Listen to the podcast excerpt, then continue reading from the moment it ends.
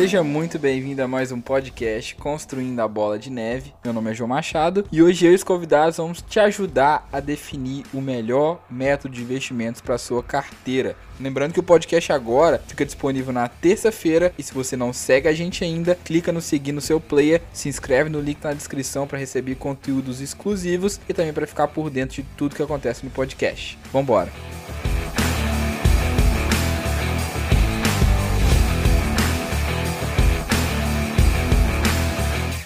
só, hoje temos aqui Murilo Moraes, sócio da Alta Investimentos, influencer aí no Instagram, no YouTube. Bem-vindo, Murilo. Galera, tudo bem? Obrigado aí, João. Obrigado a todo mundo que está assistindo. Assistindo, ouvindo a gente, né? Podcast. Espero que eu consiga trazer algumas ideias bem legais aí para vocês. Ou começando ou já investem a melhorarem os seus investimentos. E temos ele aqui novamente, estudante de Direito, membro do GEDEMP, Pedro Damasceno, famoso PH. Bem-vindo, Pedro. Fala, João. E aí, pessoal, muito obrigado aí pelo, pelo convite. Vamos aí trocar uma ideia, você com o Murilo. Espero Espero conseguir engrandecer alguma coisa aqui na conversa. Vamos, vamos tentar. Se você conseguir subir o nível igual o Panthers fez contra o Chiefs, cara, tá bom demais. Só não pode entregar igual foi no último jogo, né, cara? Rapaz, oh, nós estamos colocando o sarrafo lá em cima, cara. Ano que vem é Super Bowl, playoffs e vambora. Aí sim, aí sim. O cara tá confiante, tá ousado. Gostei, gostei.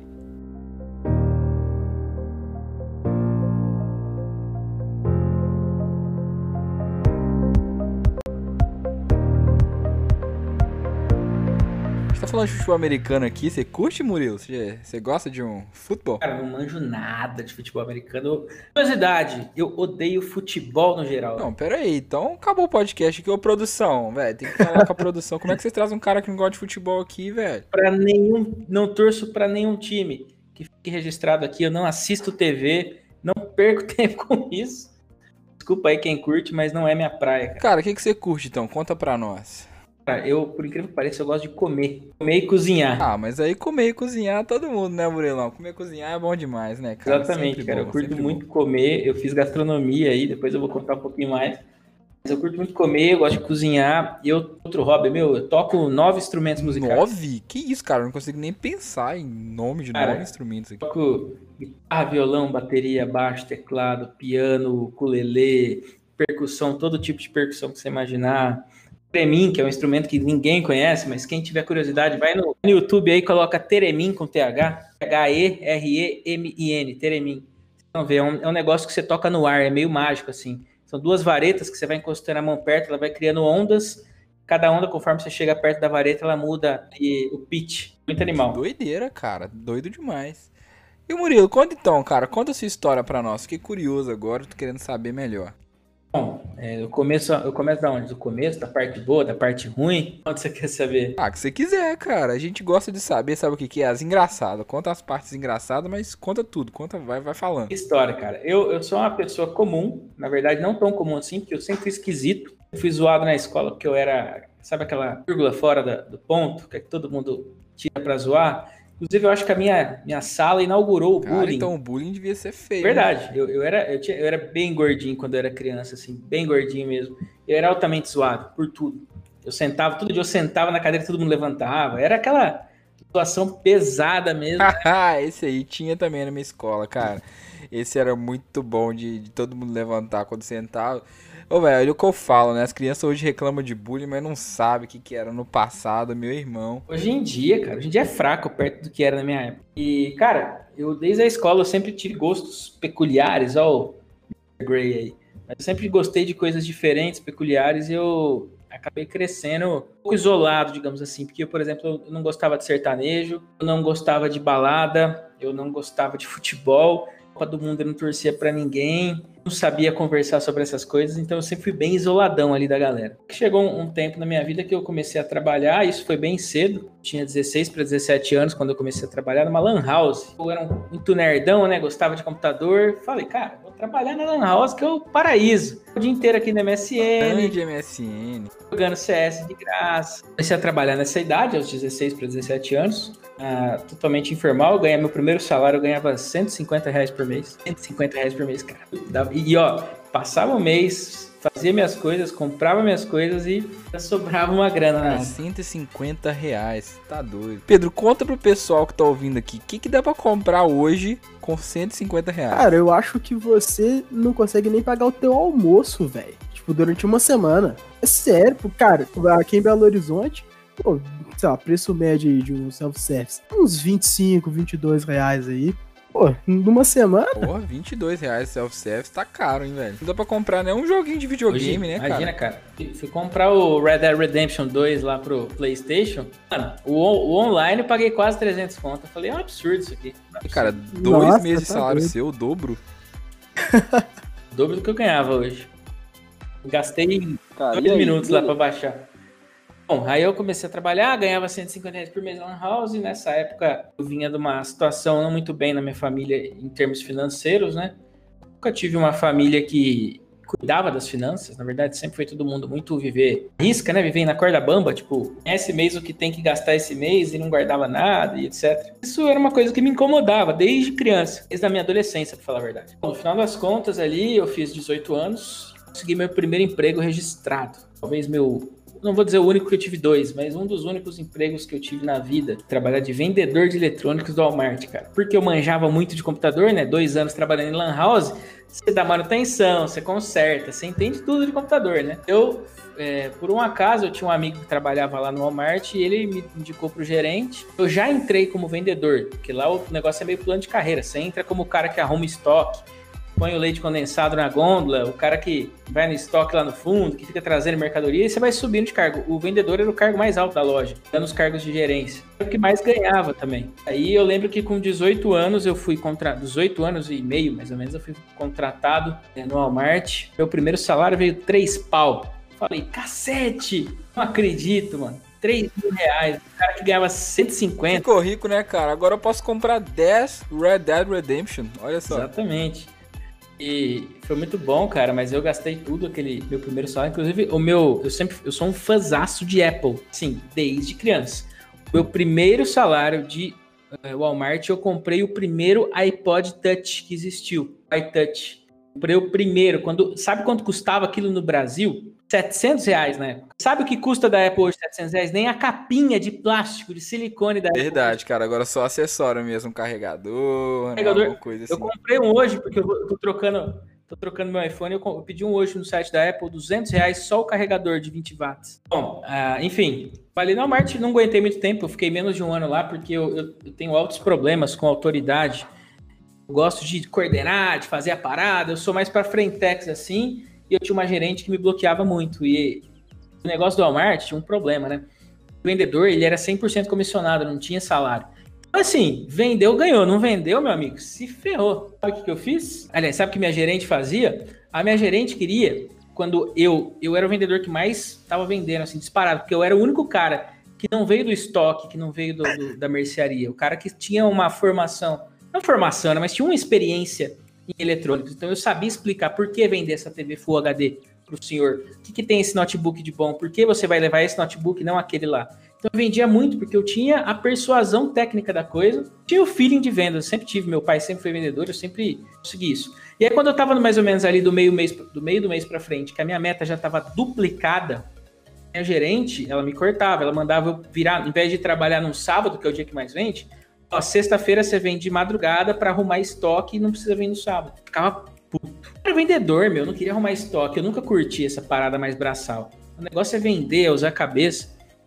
Enfim, aí eu não aguentei muito tempo, eu saí do Walmart. Curiosidade, de sair do Walmart, eu tive uma briga feia com a minha gerente, eu mandei ela embora de, de ambulância. Ela começou a ter umas faltas de ar por conta de briga comigo. Murilão quase matou a gerente dele do coração lá, ficou até sem ar. É, cara, polêmica, polêmica dessa época. Enfim, saí do Walmart e eu fui trabalhar no meu último emprego da minha vida. Trabalhar numa um laboratório que fazia óculos, lente de óculos. Mudança assim repentina. Eu ganhando um salário mínimo que na época era 700 reais, cara. Nossa, que sofrimento. Ganhava 3, 4 mil por quase um ano aí no Walmart e de repente fui ganhar 700 reais. Cara, que isso, sua vida foi uma montanha russa, né, velho? E aí, aí depois você saiu? É, eu devo ter ficado uns seis meses lá e aí eu saí. Na época, eu, quando eu saí, era, foi bem na época do meu aniversário, que é em maio. Eu peguei, comprei uma, comprei uma câmera fotográfica da Sony no Mercado Livre com o meu cartão. Eu não tinha dinheiro para pagar o cartão porque eu estava desempregado. Falei, eu vou literalmente queimar meu cartão aqui com alguma coisa. E vai ser uma câmera. É uma câmera da Sony, uma HX, HX50, alguma coisa assim, não vou lembrar exatamente, faz muito tempo já. Era uma HX50. Ela custava 900 reais, custava mais caro com o iPod Touch. Comprei a câmera, comecei a aprender a fotografar, tomei gosto pela coisa em maio, em junho eu estava eu tava num curso de fotografia. Uh, curso de fotografia deu certo, comecei a fotografar, resolvi sair de casa. Já tinha 18 para 19 que anos. isso, cara? Com 18 anos já saiu de casa? Mas por quê? Por que, que eu fui sair de casa? Porque meus pais são evangélicos, eles são religiosos, eram muito mais antes. Eu botei um brinco na orelha. Aí, cara, cheguei em casa. Vixe, aí tá possuído tocar no teu corpo, você vai. Mãe ficou louca, chorava, meu pai chorava. Eu briguei muito feio com eles nessa época e eu falei, eu vou sair de casa. Tu, e feito, cumpri minha palavra. No dia seguinte eu estava saindo de casa. Orar de favor na casa de um amigo. Época mais apertada da minha vida, porque eu saí da casa dos meus pais só com o colchão. Eu não levei nada além do meu colchão, algumas roupas numa mochila e a minha câmera que eu tinha na época. Mais nada além disso. E Bom, fui morar com ele, não tinha grana para comer, o que, que eu fazia? Casa dele era num, ele morava num, num, bairro que era um pouquinho, um pouquinho assim, bem afastado do centro, devia dar uns 7 quilômetros do centro, mais ou menos. 6, 7 quilômetros do centro. Eu todo dia saía 10 e meia da manhã de casa, andando até o Bom Prato no centro, aquele restaurante de um real do governo. Todo dia almoçava no Bom Prato e voltava para casa. À noite eu não tinha grana para jantar, porque tipo, eu ganhava 50 reais no mês inteiro às vezes, fazendo um bico, fazendo alguma coisa. Gente, que baita história de superação, hein, Murilo? Baita história de superação, inspiração tinha um pé de manga que ficava no, no, fundo da casa dele, eu tinha que. Eu pegava a manga, congelava, né? É, cortadinha, fazia um sucão de manga bem grosso, concentrado, tipo um frapezão, pra não ficar com fome à noite. Eu fiz isso por quase um ano. Foi bem difícil essa época, mas foi muito boa, cara. Eu digo que foi uma época que eu aprendi bastante, apesar de eu ser novão, ter 19 anos, não sabia nada da vida ainda mas eu já estava aprendendo que a vida não é fácil, né? A gente vai passar por alguns momentos apertados na vida.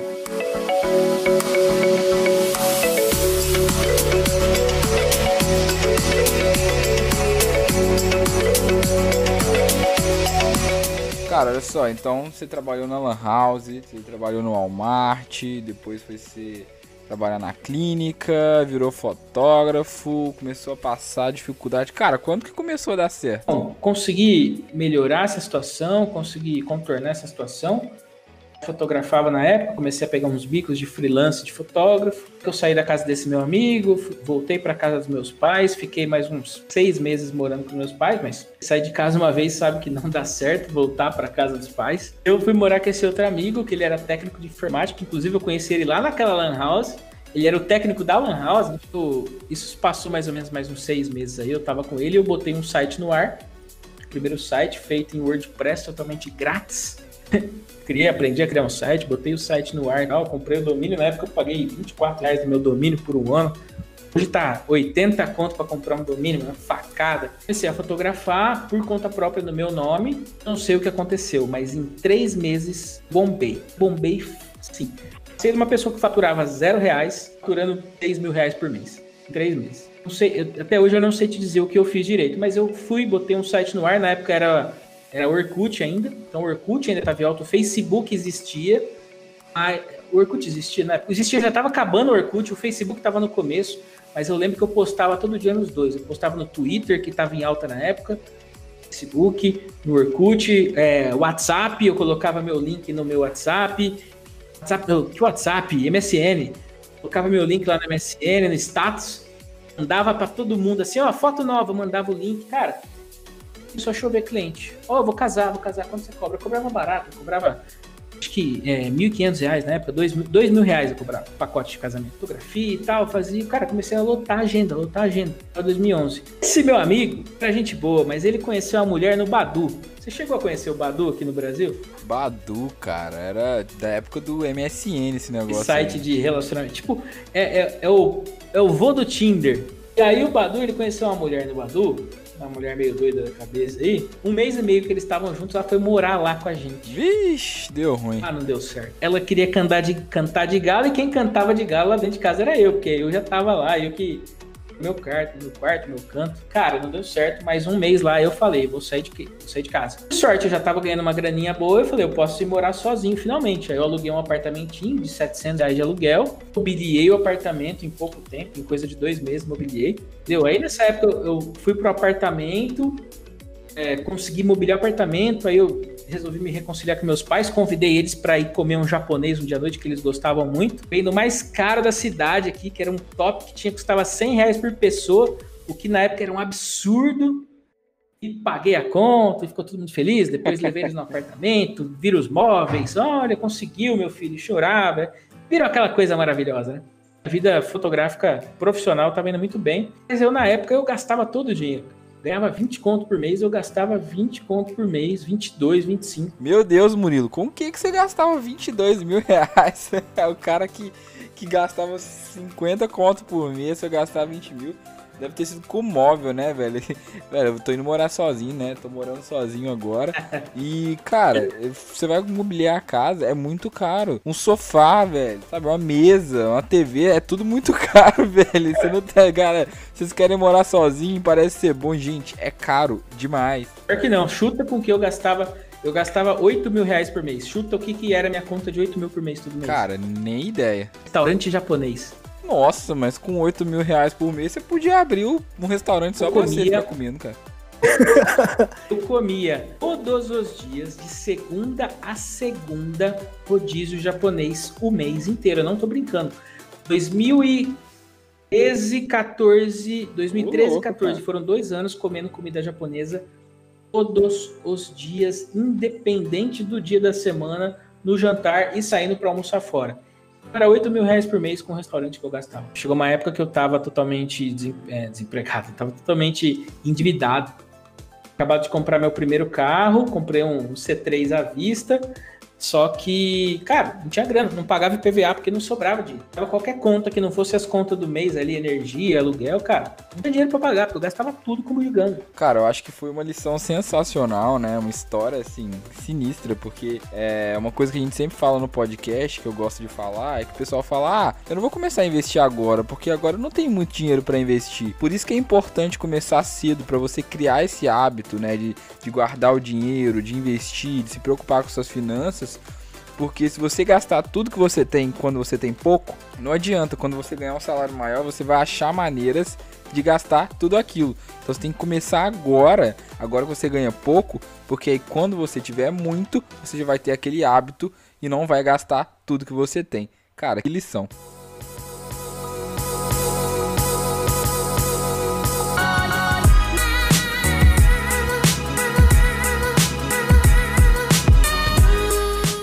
Cara, onde que entrou o investimento aqui? E foi quando eu, depois dessa época, que eu comecei a falar, não, eu preciso guardar dinheiro. Eu nem sabia que existia investir. Eu preciso guardar dinheiro, não é possível, cara. Eu ganho bem, eu vejo gente ganhando menos e tendo mais coisas que eu. Não é possível que eu vou ganhar 20 e gastar 25 todo mês. Foi o que eu comecei a fazer a partir de 2015 para 2016 ali. Foi quando eu comecei modestamente a guardar dinheiro. Aí eu fui entender o que era investimento, comecei a estudar. Não existia primo rico, existia ninguém que hoje está famoso aí. Comecei a estudar por conta própria, em blogs, cara. O Baster, que é das antigas. O Primo Rico tinha um canal, mas o canal dele tinha mil inscritos só. Então foi nessa época mais ou menos que eu comecei, comecei a fazer um negócio um pouco mais consistente. Comecei a estudar sobre investimento. É que minha vida deu uma grande virada. Continuei por anos sufocado pelas dívidas, perdi carro. O carro foi para leilão, cara, porque eu não pagava. Fiquei cinco anos sem pagar IPVA. Por isso um dia me parou e falou, cara, mas faz cinco anos que você não faz documento do seu carro. Não é possível isso. Eu falei, cara, não faço. O policial nem prendeu, né? Ficou com dó e falou assim: Que isso, cara? Cinco anos. rolei, etc. E foi a verdade. Mas Foi inconsequência minha de não ter feito as coisas certas por muito tempo. Eu acho que eu não tenho vergonha de falar isso, cara. Eu já quebrei duas vezes na vida. Cara, o bom é que cada vez que você quebra, você volta maior e melhor. Eu aprendi e hoje, com certeza, a minha mentalidade, obviamente, é nunca mais quebrar. Mas se um dia acontecer, o Flávio Augusto, né? O grande Flávio Augusto fala muito isso. Cara, se um dia acontecer, em um ano eu tenho tudo de volta, porque eu sei o caminho. Três anos, principalmente, foi a maior guinada de todas. Quando eu parei com a fotografia e me dediquei hoje 100% aos investimentos. né? Eu não contei essa parte da história, não acredito que eu falei isso. Eu era requisitado, eu tinha uma boa combinação, eu era muito bom de vendas, eu tinha um portfólio bacana em outros países. Tudo isso, querendo ou não, dá uma pitadinha ali é maior. Só que, cara, eu odiava lidar com noivo. Foi um negócio que me deixava louco é lidar com noivo. Cara, mas noiva tem umas histórias boas, né? Conta uma pra nós aí. Veio aqui uma bem, bem cabeluda. Pô, tinha uma noiva, ela era amante de um cantor sertanejo que ia cantar no casamento dela. Ela falava isso pra Nossa, já tô até vendo. Aí no dia do casamento dela, cara, eu não vou falar quem é, não vou citar não, obviamente, né, pra não tomar nenhum tipo de processo. É, conta pra nós em off aqui, que é a Cláudia. Cláudia, é, brincando, acho que eu nunca fiz uma noiva Cláudia. Mas enfim, aí, cara, lá no dia do casamento, lá no hotel que ela tava se arrumando, o casamento ia ser num, num lugar bonito, lá ela tava no hotel se arrumando, é comum as noivas se arrumarem em hotel, fora do salão. Chegou uma madrinha, ela tava bebaça, ela bebeu o dia inteiro, uísque, uísque, uísque, tava mamada. Conseguia falar uma palavra assim. Ela chegou uma madrinha, faltava tipo 15 minutos pro casamento. Chegou uma madrinha no hotel. Ai, vim te ver. Na hora que ela olhou, falou: Você tá mais bonita que eu. Rasgou o vestido da madrinha nas costas inteiras, assim. Cara.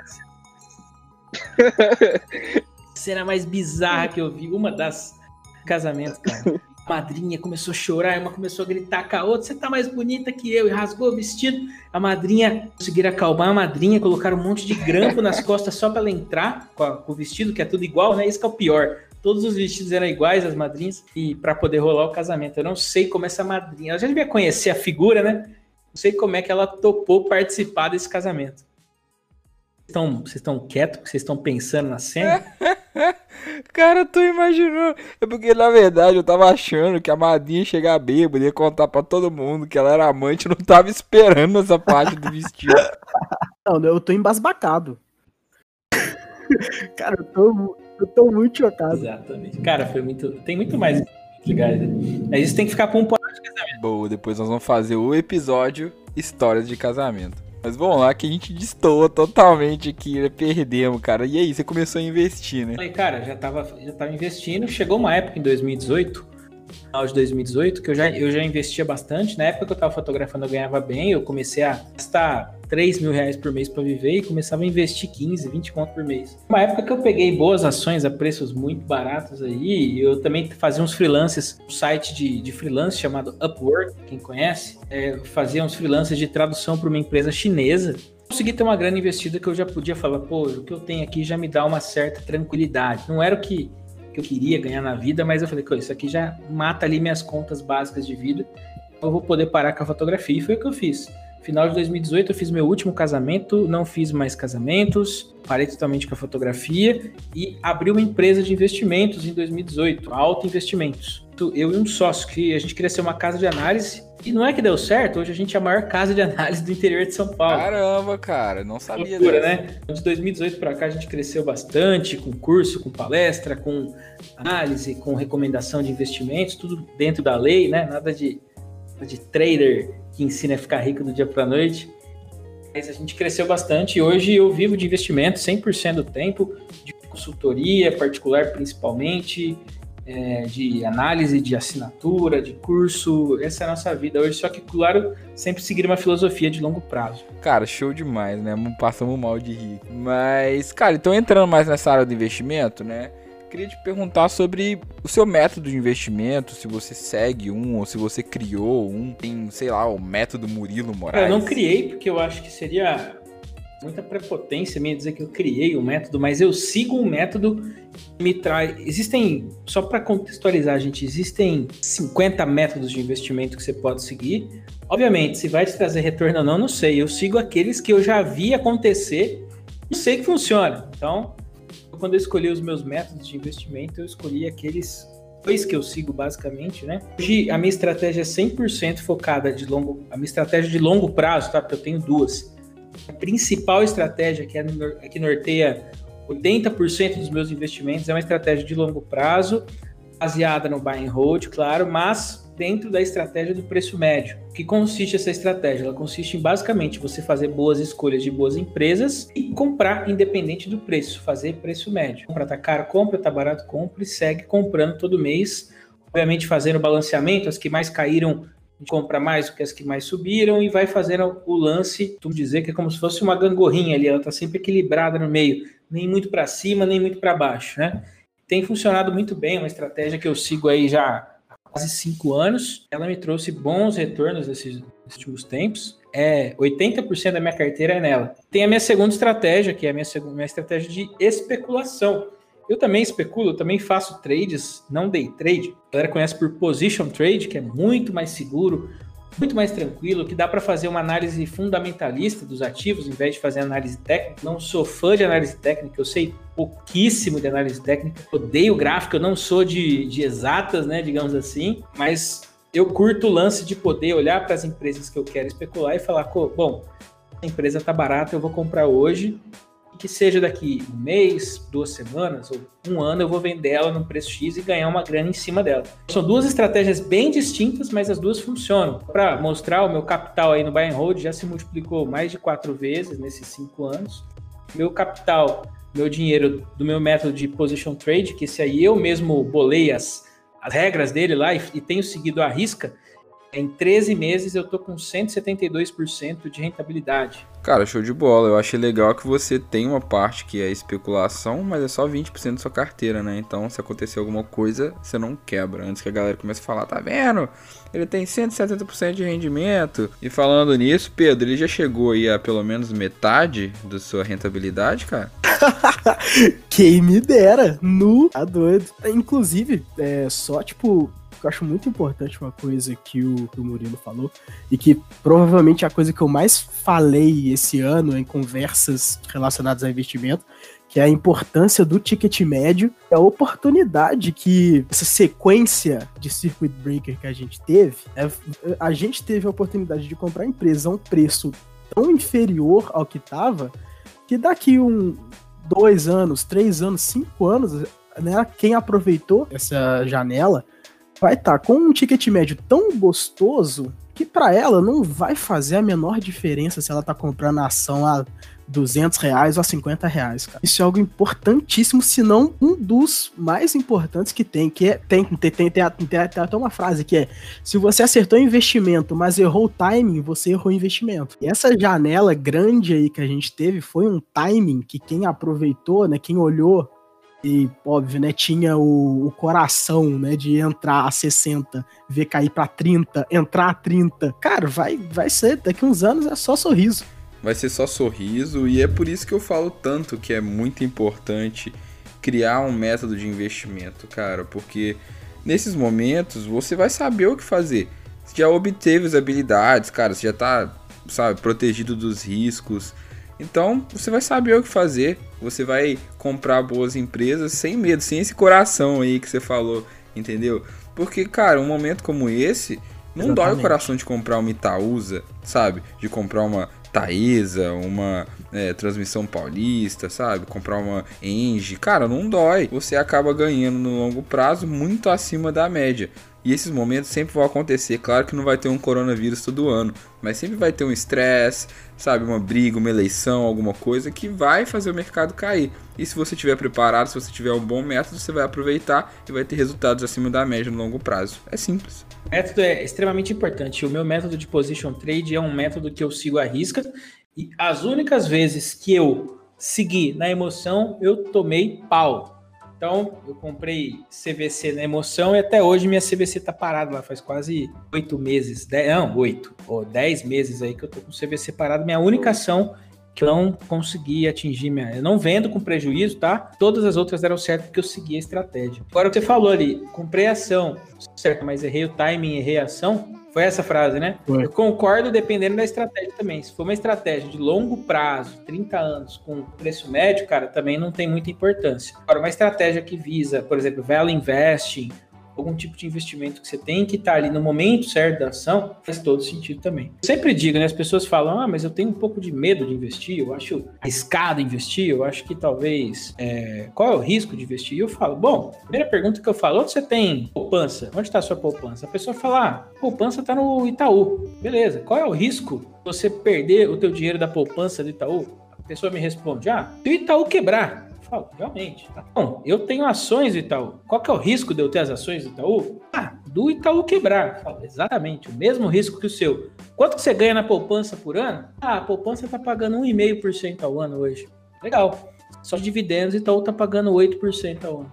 O risco é o mesmo. Você prefere ganhar 8 ou ganhar 1,5 com o mesmo risco? Ah, mas é o Itaú, é, eu tenho outras empresas aí no exterior, será que eu invisto no exterior? Cara, gente, quando você nasceu, tinha Coca-Cola lá na maternidade, na copa da maternidade, o enfermeiro tava tomando Coca-Cola. Pô, legal. Quando você fez um aninho, seu bolo era do quê? Ah, meu bolo era do Batman. Tinha Coca-Cola na sua festa de um aninho? Tinha. Esse ano teve coronavírus, vai ter Coca-Cola no Natal? Vai. Quando você morrer, vai ter Coca-Cola no seu velório? Vai. Então, pô, meu, qual que é o risco de investir em empresa com a Coca-Cola? Investimento é psicologia, é mentalidade. Não é tanto conhecimento assim. Se você souber o básico, mas tiver a mentalidade certa, você sai na frente de muito gestor de fundo grande.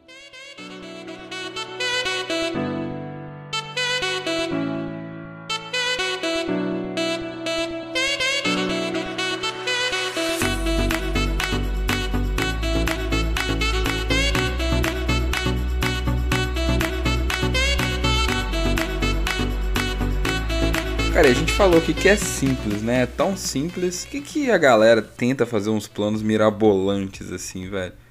Eu, infelizmente é o que alguns influencers aí fazem, né? Que é famoso vender o sonho, né? O cara vai vende aí uma, uma fórmula mágica aí, né? Que o, pô, que, o cara acha que em um ano ele vai estar vai tá aposentado, vida ganha. Ele, cara, eu vou virar trader, aí, pô, fazer um tradezinho aqui, pá, 100 mil em um dia, aí amanhã de novo. Cara, assim, cara. Total sentido isso, e a estratégia é muito importante, né? As pessoas tentam montar uma estratégia, eu vejo muita gente com umas estratégias mirabolantes, cara. Mirabolante no mínimo para dizer. Eu, vi, eu, já vi, cara, tem um grupo de investimento nosso aqui que chama Investec. Então, é, esse grupo de investimento, cara, é, tem gente ali que investe há mais de 10 anos, tem gente ali com 8 milhões de reais investido, tem galera da pesada ali. Cara, tem uma galera que entra nova, quer, não, porque eu vou fazer. Reinventar a roda, né, cara? Cara, quer reinventar a roda. Aí chega o cara que investe há 10 anos, tem 8 milhões, ele fala: Não, meu amigo, para.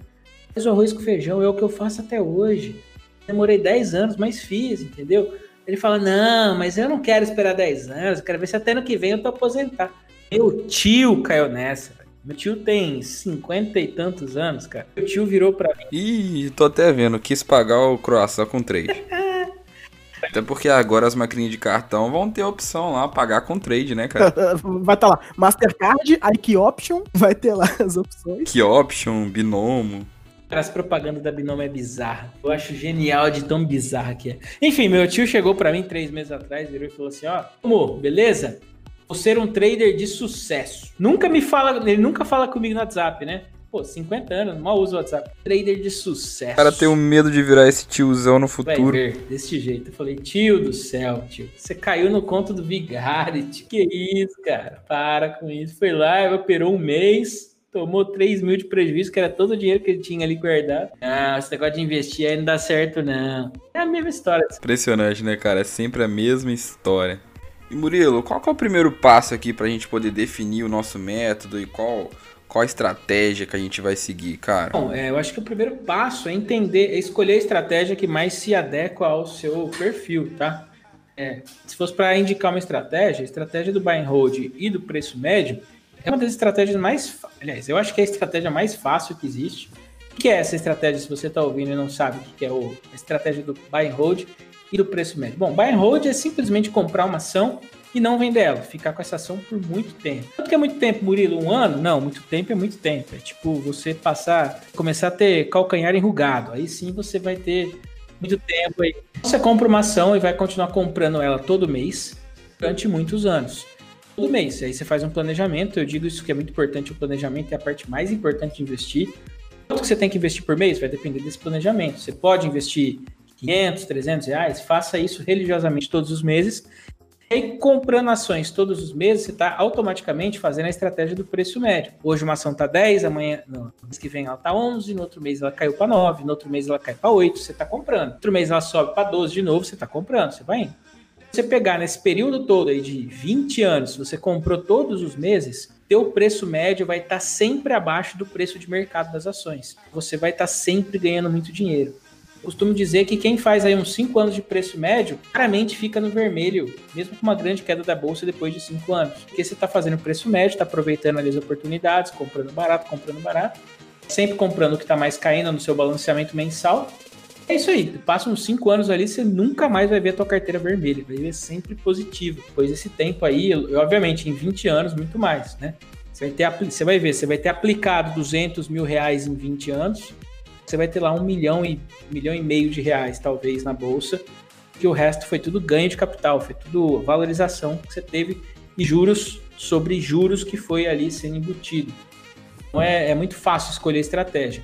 Agora, se você é do lance que gosta de arriscar, que tem uma grana sobrando que eu, se eu perder essa grana aqui, não ia me fazer tanta falta, tem outras estratégias para seguir, como por exemplo a estratégia de position trade, que é para ações para vender daqui a alguns meses, elas estiverem baratas, mas obviamente vai exigir mais estudo, vai exigir mais atenção, vai exigir que você tome muito mais risco. Mas quer seguir uma estratégia funcional, que funciona, comprovada aqui, porque foi a minha vida, o jeito que eu cresci na vida aí nos últimos cinco anos. Faz a estratégia do buy and hold do preço médio, vai ser muito mais fácil gerir, vai ser muito mais tranquilo e com certeza absoluta a gente tem aí milhares, centenas de milhares de exemplos no mundo que funciona e que ela funciona para qualquer pessoa, independente do conhecimento investimento. Quer perguntar alguma coisa para ele, Pedro? Cara, já que é, eu tô aqui representando o cara que tá começando, vou fazer uma pergunta que ainda não foi feita. O que é uma casa de análise e como que uma casa de análise ganha dinheiro? Ótima pergunta, Pedro. Conta pra nós aí, Murilo. Você é o que? O, tipo um assuno, cara? Você é o concorrente do Thiago Reis? Exatamente. A gente é, um, é mais ou menos concorrente porque eu, eu atinjo um outro público que ele não atinge. Uma casa de análise é basicamente assim. A gente tem um. Imagina que tem um escritório lá. Mentira, porque a gente tem um escritório, mas ninguém vai no escritório hoje em dia. Esse ano ninguém foi no escritório. O pessoal faz home office, mas tem um time de analista, vários analistas CNPI, analistas que entendem de contabilidade de empresa, de investimento. Passam o dia todo lá, tricando as empresas, vendo as análises, os balanços, ver mercado, como que tá o dólar, exportação, como que tá as vendas no varejo, enfim. Cruza um monte de dados, pega aquela parte chata, difícil e complicada e traduz para vocês, né, para os clientes, ó, investe aqui porque é uma boa empresa, vai te dar lucro no futuro, ou não, não investe aqui porque é um negócio arriscado, que você provavelmente vai perder dinheiro no futuro. Isso que uma casa de análise faz. É, o legal é que a casa de análise ela é 100% isenta, então a gente não pode, é proibido pela CVM, ter qualquer tipo de ligação com empresas então, eu não posso indicar, ó, compre ações da, sei lá, da Via Varejo. A Via Varejo está me pagando uma comissão por trás. Não, proibido isso, tá? Isso dá compliance, pode tomar uma multa milionária. Pô, cara, você não pode falar que Via Varejo é a nova Magalu? Posso falar. É, a menos que eu realmente ache e comprove ali nos meus relatórios que ela é. Mas é assim que a gente faz, então é, é bem isento. O investidor pequeno tá começando a investir e não tem tempo, não tem sabedoria, conhecimento, analisar uma empresa, principalmente analisar cenários macroeconômicos, ele conta com uma casa de análise, inclusive fazer o merchan da nossa casa de análise aqui. Primeiro mês você paga só um real, tem acesso a cinco carteiras de investimento. Essas cinco carteiras aqui tem carteira para curto prazo, médio prazo, longo prazo. As oportunidades do ano que está bombando, tem ação lá dando quase 200% de lucro em coisa de um mês e meio. A gente indicou para os nossos, é, os nossos assinantes. Vale a pena vocês conferirem ali depois desse primeiro mês por um real. R$ 29,90 por mês é o que você paga para ter acesso a tudo isso e nunca mais se preocupar em analisar, porque a gente tem um time grande que analisa, para você não ter que perder seu tempo, sua vida aí, tendo esse tipo de coisa. E a gente é remunerado 100% pelos clientes, então não tem conflito de interesse. Você paga a minha assinatura, você paga a minha consultoria, e vou te dizer o que é de melhor, independente se a empresa gostar ou não.